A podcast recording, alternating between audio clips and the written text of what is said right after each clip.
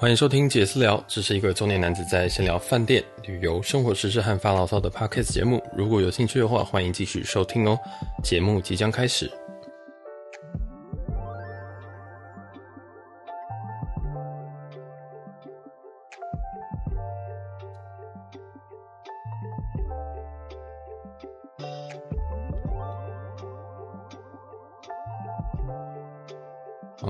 收听杰私聊，我是小杰。今天录音的时间是十月十号晚上的十一点十一分。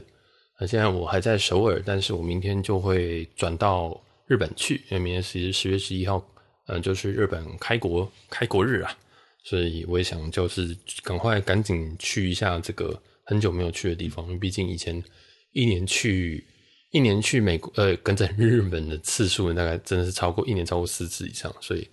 还是很想要进去啊！那因为机票刚刚好看到第就是十月十一号的票，这样，所以就顺势的就进去了。那这边都是，其实偶尔可以看看里程票，里程票有时候会在临时的这个放票，所以大家嗯不一定一定要抢，就是现在什么虎航啊、星宇的票，我觉得有蛮多里程票，偶尔会有一些惊喜这样子。对，而且有时候可能是这种松山羽田的这种很黄金的线啊，哈。这个就不太就不多提，因为今天这一节主要的主题是要来讲讲，就是韩国目前的，例如说当地的一些防的一些防疫状况啊，跟一些当地的一些，就是我在这四天的一些想法跟感想，然后还有这个，如果你想要来韩国的话，那你需要准备什么样子的资料才能来韩国玩？这样。好，那第一部分我想先是说，其实，在很多人都会问我的第一个问题是。呃，韩国很多人戴口罩嘛。我想了一下，嗯，我今天也看了一下，韩国戴口罩的率大概百分之九十九点九，那戴口罩的率比台湾还要高啊。台湾还有很多人其实是不愿意戴口罩，这个我没有没有批评，也没有什么的，因为我觉得防疫政策有很多可以调整的空间。这样，那。嗯，这个不算政府了，就继续。反正基本上，呃，台呃，在韩国基本上没有人不戴口罩，但是口罩戴的好跟不好又是另外一回事，对不对？有些人喜欢戴在下巴，有些人喜欢戴就是只把嘴巴遮住，然后鼻子出来呼吸，那基本上就没什么屁用。这样。那另外一件事情是，像我是主要在首尔，呃，五天。那在首尔这边的，其实他们感染率很高，就是他们已经。呃，他们大概首尔的人口的五成都已经感染了，感染过新冠，又感染过 COVID，所以基本上你跟我说他们怎么样，我觉得他们可能都已经有抗体了，然后他们的疫苗基本上也算打得算蛮多的，相对于其他国家来说，就是欧美国家来说，所以我觉得他们确实是很有底气能够做开国这个动作啊。这样，那其实他们在六月的时候就已经开了，他们六月已经，嗯、就已经让。不论你有没有接种疫苗，人都可以进来，而且免隔离。这是六月哦，现在台湾几月开？十月，大家就已经很开心，想要冲，想要冲出国。但是韩国在四个月前就已经这样做了，那他们有怎么样吗？好像也没有，也没有，也没有亡国嘛，对不对？当然，这可能跟有台湾可能有一些选举的问题。好，那这也是先跳过。这样，基本上我觉得在韩国这边。嗯，大家戴口罩还是非常非常频繁，然后他们在店里也非常非常多那种干洗手，这样，然后他们我也不知道为什么他们都不太用酒精，他们跟美国一样都没有这种酒精的酒精的这种制品，对吧？就是我今天甚至还想说，因为我我被我的我前任烧到，说我我通常身上会带一瓶 e s o p 的那个手部的喷雾，因为我觉得酒精又太呛，然后。那种呃抗菌的纸巾擦起来又会黏黏的，所以我就想就就后来就被烧到，就去买，就是随身通常出国都会带一瓶，那有时候开心就喷，不开心就嗯就就就随便，对啊，然后我就去店里面买，然后就说，我就问他说，你有没有这个 hand mist？他就说呃没有诶、我们这边好像没有这个东西。他就说，那我就说怎么可能？对啊，就我我没有这样讲，我就想我就很纳闷，想说。哎、真的吗？然后心里想说你是新来的吗？这样，对、啊？然后我就找了一下店里面，发现哎，那个很像哦。然后看我看一下，嗯，那好像不是这样。然后他就跟我说，那我就说那 it's like a，就是我说那很像 hand wash，就是很像洗手的东西。这样，他就说嗯，洗手的。然后就给我真的给我去看那个洗手的东西。我想说啊，不是这个，我就说干洗手啊。这样，后来真的受不了，我就拿图片给他看，我就说这个东西，他就说哦，这个东西韩国没有卖，这样，然后我就想说啊，因为我在美国也有买到，然后我知道香港也有，台湾也有，就想说，哎，怎么会没有卖？这样，然后我就充满问号的就离开了，这样，然后我就跑去就是 Seven 去看，想说，哎，我想要买一点酒精的制品，这样，想说，嗯，就是酒精擦也好啊，或者是呃酒精喷雾也好。然后后来我就去，然后也发现，哎，怎么也没有？就是可能我碰巧遇到的地方都没有这样，我就发现，哎，其实好像国外是不是大家都不太会用酒精的东西？对啊，不知道是什么法规还是什么的。如果有知道的人，可以来 帮我补充一下，这样子，我非常需要听众的这个这个帮我补给一些这些知识啊。觉得，嗯，奇怪，好像大家都没有用这个东西，这样反而是。用反正是用这种比较抗菌的，我不知道那那反正总之里面不会是酒精啊，不会有什么七十五帕酒精这样，就也蛮蛮神秘的。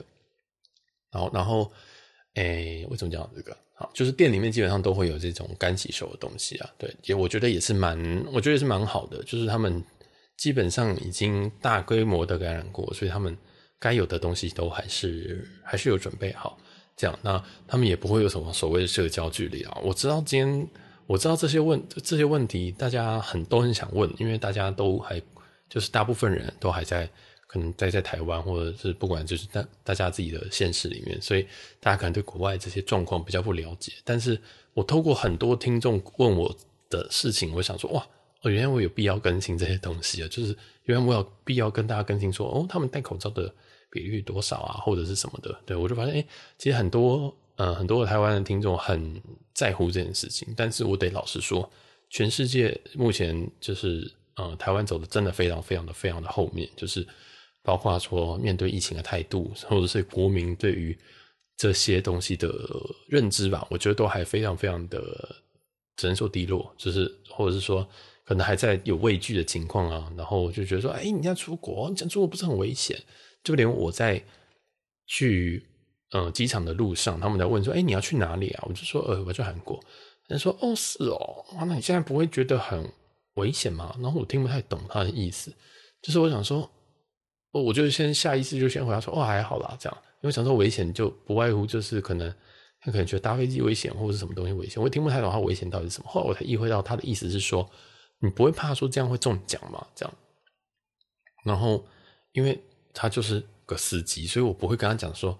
哦，你知道吗？我上我我两周前才去，我可能上个月我才从曼谷回来，然后我六月我我六月底我在美国待了一年一个月，这样我不会这样跟他讲的话。跟他讲的那一个月我都没有戴口罩，呵呵，这样我想说他应该会吓死吧？对吧？他一定会吓死吧？他就说以，以台湾我对别的台湾人认知来讲，他就会想说：哦，干天哪！我现在是不是猜到一个？他如果有潜伏期怎么办？你知道无知是很很很很可怕的事情，就是。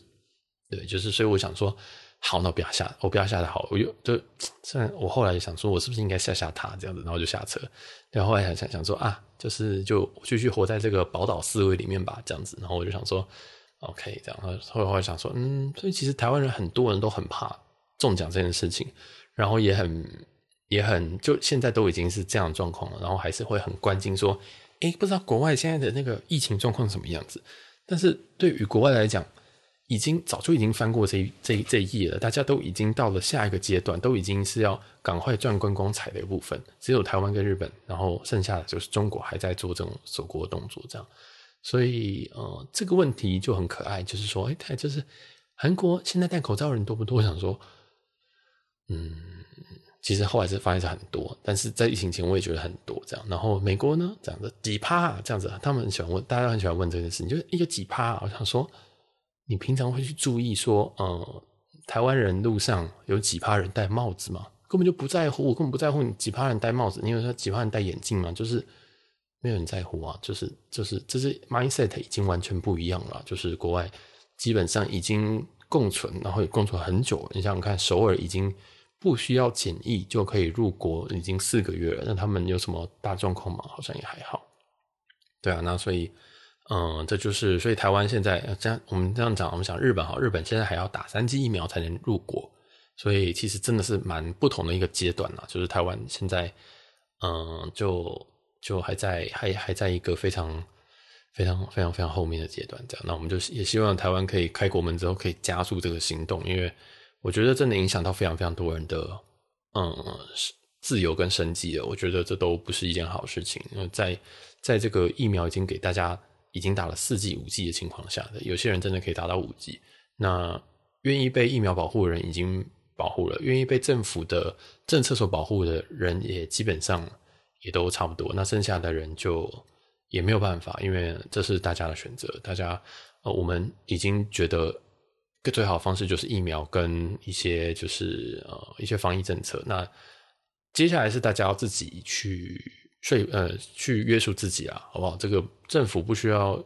不需要这么大政府到说，哎，要把每一个人的细节，然后跟你说，然后要要要，我都觉得口罩令可以废掉啊，因为你想戴口罩你就戴，你不想戴口罩你就不要戴。那这么讲你也不要怪政府啊，就是这是你自己的自己的行为，自己的健康永远都是让自己负责，对不对？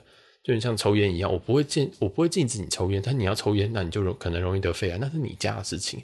我觉得 COVID 也也应该是要这样子啊，就是，嗯，就是如果人家想要种，那你就让他种。对不对？就是不需要限制那么多。好，那基本上我觉得大家至少在欧美这些思维早就有了，他们就根本就不觉得，他们连戴口罩都会觉得说，你为什么要限制我的人身自由，对吧？所以那台湾人还是相对比较，嗯，比较喜欢被别人管一点，所以就啊就变成这样，然后反而不管。还有很多人说，你为什么要开国门？然后为什么你要为什么要该放口罩？但是你有没有想过，这件事情根本就是跟政府有没有管理是两件事情，就是政府告诉你指引，那你要不要做？嗯、对，你就是口罩废了，你还是要戴，你还是可以戴啊。然后你还是可以戴 N 九五啊，对不对？如果你真的很怕，你就戴 N 九五啊，对不对？所以，嗯，你还越勤洗手啊，或者是你跟别人排队的时候，就跟跟人家隔一点五公尺啊，没有问题啊。是很怪是没错，但是就这样啊，就是大家自己约束自己的行为，然后对自己健康状况负责，这是最重最重要的。这样好。不小心废话了很多。那基本上在韩国，当然也没有所谓的社交距离，然后也没有什么在在呃，基本上在室内室外大家都还是戴口罩了，好不好？这个觉得，因为其实他们其实韩国有蛮多蛮舒服的口罩，然后口罩样式也蛮多的，这样。那有些当然是台湾其实也都有，所以我觉得不如大家挑自己喜欢的口罩，然后适合自己的脸型的口罩，让自己舒服一点，然后同时也有防疫的效果。我觉得这个是挺好的，这样。好，那哎。这边讲完，我们来讲一下那个入关你需要什么东西。好，就是你进入韩国，那你需要什么东西？基本上，基本上，你只要准备一个东西叫做护照。那你要不要疫苗证明？不用。好，六月的时候就已经不用了。你是不是要 PCR？不用。十月的时候就已经免除 PCR 这件事情，所以你也不用一天前、三天前、几天前去 PCR。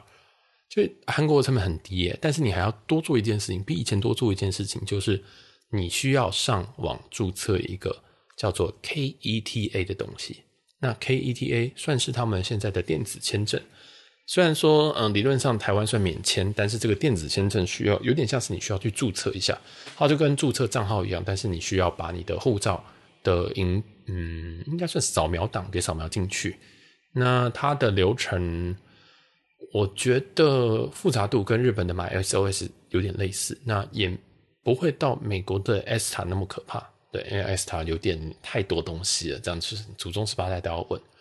不过我觉得它蛮快的，就是我自己输入完之后，我当天就就拿到结果，就是拿到说 approve 这样。所以，嗯，我觉得应该至少，如果你需要，你确定要去首尔的话，我都建议你可以提早一个礼拜，这样那保险一点两个礼拜。那最重要当然还是要确认说大家就是呃。一定要确认，就是大家的护照是还在小期内，因为这非常非常重要了。嗯，有些人一出国发现，哎、我护照不见了，靠！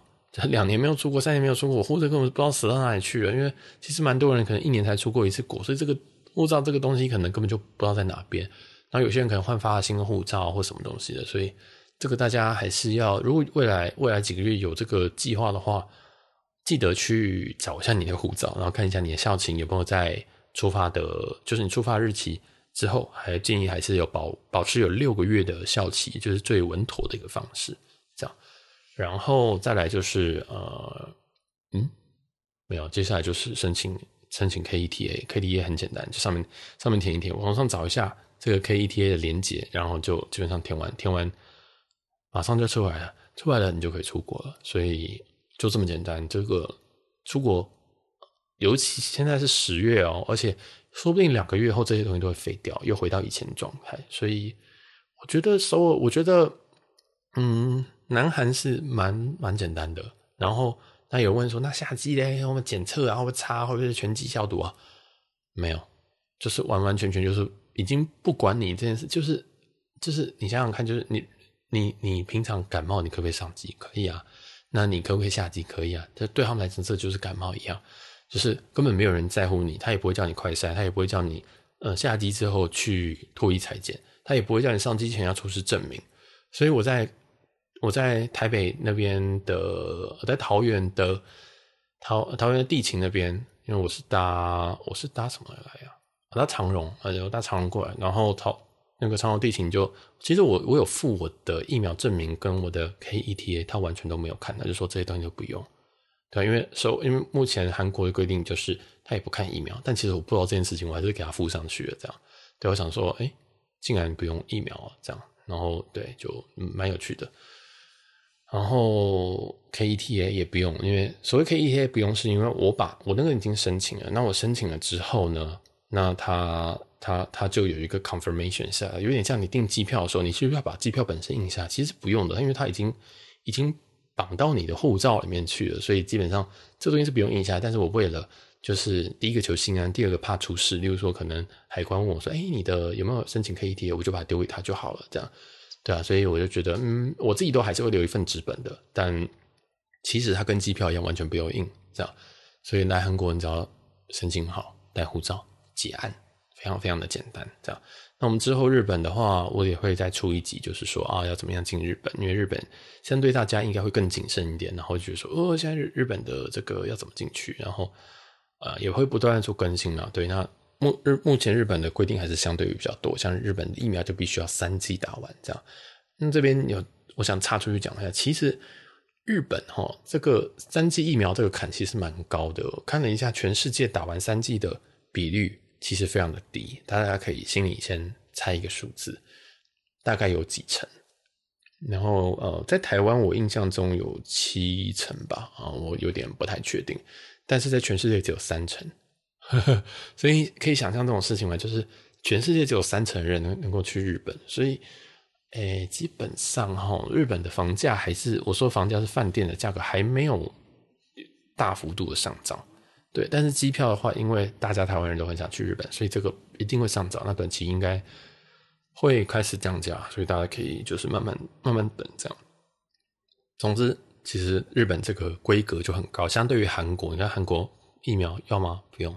然后韩国需要什么东西？有隔离吗？不用。对，日本就是，在日本就是啊、一堆一堆有的没有的规定，这样子，就是相对于来说开放也是比较慢。但是其实呃，日本国内也是。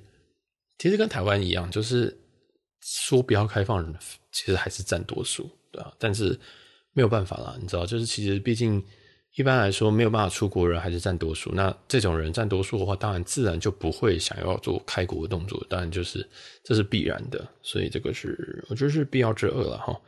好，那如果哦有人问我说，那需不需要保保险？我只能说我。没有保，虽然我在前几集有推荐，呃，安达跟南山的，就是旅游的保险，但是我都没有保，因为目前的保险的金额比疫情前贵太多了。然后我也不觉得 COVID 是一个多么可怕的东西。然后在我已经打完三剂，其实是四剂疫苗之后，然后我不知道我们自然感染过。那以我现在身体状况，我觉得是没有不需要保的，所以我这次是没有保。对啊，那我也希望旅平，嗯，旅游不便险，就是有班机延误的那个，我也希望他赶快回来，因为我比较想要保那个，对啊，那反而是医疗险这个，我是通常是不太保这样，但其实呃，信用卡也有保一些了，好吧，信用卡那个刷下去还是会有一些保额存在这样子，那我相信这个应该倒是还好。那如果你在韩国如果被测出阳性的话，那目前的规定齁，他会希望你。有居家的治疗，对，那基本上就是你要自我隔离个七天，然后七天之后你就可以出去了。嗯，那大家也都听得懂这个意思吧？就是他也不知道你到底是确诊还是什么，所以如果你即使测了中了，但是你出去，他也没有办法拿你怎么样，因为根本无从去判断起说这个你到底怎么样，然后也没有人无聊会来抓你。所以本来疫情后疫后疫情本来就是大家自己要好好保护自己，而不是期待别人能够怎么样子，或者是遵守规则。这个是完全就是呃又回到一个这个就是比较终于回到一个比较正常的社会，就是大家其实重重点是保护好自己，而不是要求人家这样子。对，人家能怎么样是他的自由。这样好，那基本上所以差不多讲完了，就是我们的签证的部分，关于我们所需要准备的东西。那我。简单的懒人包一下，讲简单一点，来韩国要准备什么东西？第一个有效的护照，第二件事情是先预先申请韩国的签证 KETA，但这个 KETA 呃审核时间非常的快，所以大家在出发前一个一个礼拜就好就可以去申请了。那如果你已经预期下个月有的话，你现在申请也没有问题，但说不定下个月它就取消了，就说哦不用这个东西，所以看状况。但是这个呃需要一点金额，好像是台币两百块。所以，像我是上个月就已经先申请好，这样好。那基本上除了这两个东西，你还需要什么呢？没有了，就开心的买机票，然后就来首尔，然后呃来韩国，然后就回去啊。对，就这么简单，这样就嗯，就真的是回到疫情前的感觉。对，就多一个步骤，KETA 这样。对，那 KETA 的表格大概十分钟内应该可以搞定。对，就这么简单。好，就是既然我可以讲把这么简单的东西讲这么复杂，我们还是要有一点这个总结的感觉啊，这样。好，那总结完之后，我想要在，我想要在讲，就是呃，一个我突然想到一个东西，就是有人会问我说，诶，在首尔这边的观光客多吗？外国人多吗？好，首先首先要定义外国人是什么，但是我只能说，我从机场下来的时候，我看到一大堆日本人，一堆日本人，我不知道为什么，就是全部都讲日文啊，日日本护照这样子，所以其实来韩国玩的日本人蛮多的。那外国人呢？我们所谓的外国人，当然可能是我们指欧美人，基本上也是有一点，但是层数可能一层而已，就是不多，这样。那有没有中国人？有，有，但是非常非常的少。就是我在这五天的过程当中，我只听过两组人嘛讲中文，然后有一组刚好有跟我就是讲话到这样子，对。那我们会把它放在我的在开箱万丰，就是所有万丰的万丰酒店的。那个开箱里面，我把它丢在里面。所以基本上，其实，嗯，如果你是很讨厌中国人的话，那其实你会觉得这个旅游品质很好。但是其实所有地方的大妈都一样讨厌，这样。南韩的大妈也很也很可怕。就我今天就在那个饭店楼下星巴克，我就在工作什么的，因为我也不知道，因为其实这边的饭店工作区域非常的小，小到我不想待在饭房间里面这样，所以我就到楼下点了一杯饮料，在那边工作。然后，因为我是做大桌，我很喜欢做大桌工作。我从高中的时候我就很喜欢坐在大桌这样，然后就会有很多人就是在你对面啊或什么的。所以大桌的隔壁有一个大桌，然后它大概是六人的大桌。后来就轰轰轰轰，就门就打开，然后就风就灌进来。你知道现在才八度而已，然后就风就灌进来。我想说，干好冷。然后那个我想说奇怪，但是正常来讲风灌进来就一阵而已，没有那个风就一直灌进来。我想说靠腰，谁不关门？然后就发现就一群大妈蹦蹦蹦蹦蹦蹦蹦走进来，然后就身上就拿什么 Chanel 或什么的，什么包包，反正就是我也不知道真的还假的，我也看不出来。然后就觉得哦，好像就一群好像贵妇的人。然后就有一个大姐头，就拿着很像蛋糕的礼盒，就是不知道是来这边庆生还是什么东西。然后就放在桌上，这样砰，然后大家就开始在这个长桌旁边，他们进来大概十个人。然后我就我很讨厌这种场景，因为这场景一定。很丑陋，他们就嘣嘣嘣嘣嘣，然后就跑进来坐坐坐坐坐，然后就有些人开始从隔壁，就是从我这桌开始拉椅子过去，你知道，就是那空，那些他们拉椅子不是那种很利落就把椅子抬起来那种，他们是那种，然后就想说，Hello，就是就是要不我帮你搬，很吵，这样就是觉得好痛苦，看这个画面就会觉得很痛苦，而且他们动作就是真的是很慢，所以。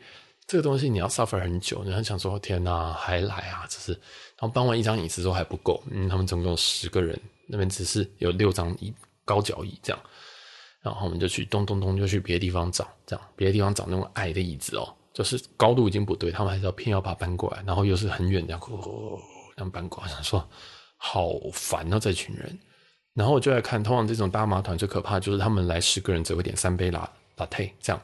后来发现哦，没有，他们点了十杯拿铁，那很显然就是大家都点拉铁，然后要不要喝再说，这样反正就是好了，至少他们有这种这种礼仪，至少大家点一杯嘛，这样每一个人点一杯。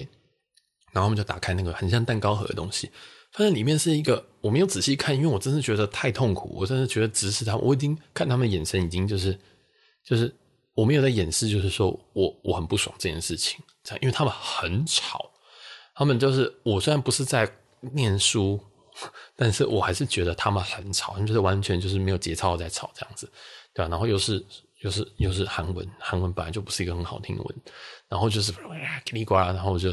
我就每次他们有那个蹦一个大动作的时候，然后我就会我就会等他们一下，然后就也不会管我。你知道大妈大妈的特色就是 I don't give a fuck，就是觉得呃这样，不然不爽，不要在这边，没有人在星巴克念书的啦，然后什么的。他们肯定觉得我是念我在念书吧，我只是觉得你们很吵，至少有点礼貌吧，这样，对啊，然后我们就开始从那个蛋糕盒里面开始分一个很像很像馅饼的东西，但是好死不死那个馅饼不知道为什么他们还他们还拿出了小的塑胶袋，然后要去分那个馅饼，把那个大的包装把它分成小的包装，就一人一颗，一人一颗，所以就会那个那个塑胶袋在搓那边咻咻咻咻咻咻咻咻。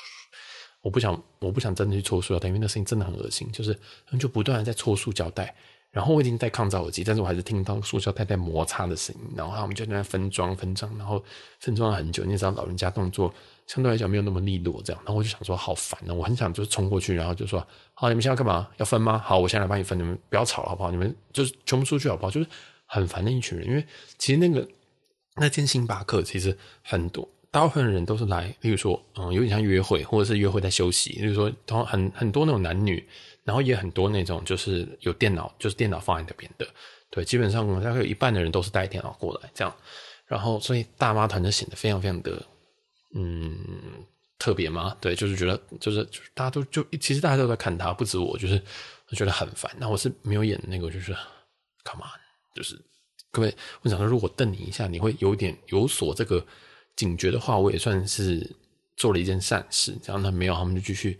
就是继续这样子，然后他大概搞了大概半小时一小时，他们才走，对吧？然后大妈团的特色就是他们一进来不会先点饮料，他们一定会先做完他们的事情再点饮料。甚至有时候做完一件事事情，然后做完他们的事情，然后可能店员并没有给一些 sign，就说：“哎，hello，你们有要点吗？”这样的感觉没有提醒的话，他们可能有些人就走了。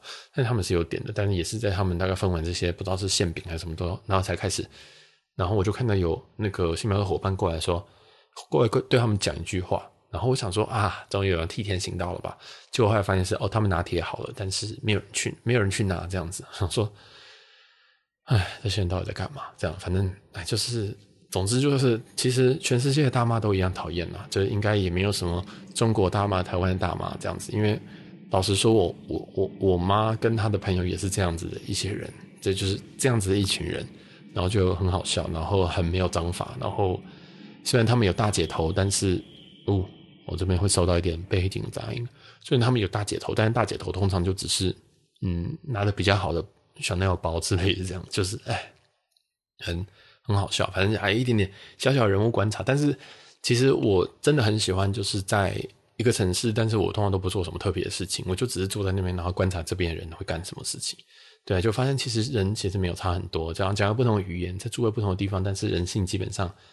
都一样，对吧？就是就是都是那个样子，所以也没有什么中国大妈比较讨厌，或者韩国大妈比较讨厌。我觉得全世界大妈都一样厚脸皮、不要脸。但那但是或许我在过十年之后，我就会觉得说啊，你们这些年轻人是搞什么？就是对啊，就是哦要要念书，不回家念了。我们那个年代哪有星巴克可以念书啊？这里说不定我会这样想。所以啊，不知道了。这是嗯，就是一些小小的分享观察，这就是我在旅游的一些。算是小小的兴趣吧，就是我我不太，我真的也不太跑景点，因为我就觉得，嗯，我我也没有特别想买东西，我也没有特别想逛的东西，这样子。对，那可能有些国家我我想想要去做的事情，但是像在时候就是会有点，有点就是想要放松这样子，就其实也没有特别想要伟大的做什么事情这样。好了，那我们这一集应该就到这边结束。如果如果大家有什么建议的话，也欢迎。欢迎回馈给我们呐，好，好，那到一个段落，那如果喜欢我们节目，记得帮我们五星好评。那你的评分、订阅跟留言对我们来讲都非常非常的重要啦，好不好？然后如果你愿意抖内的话，那真的也是帮助我们非常的多。那喜欢记得到我们 Instagram 这一次点 T A L K 去追随，然后可以留给我们任何意见，或者你对这一集有什么想法，也可以在这边告诉我们。然后也欢迎大家分享给你觉得会喜欢这一集的朋友，好吗？好了，我们这集就先到这边了，感谢大家，拜拜，我们下期见。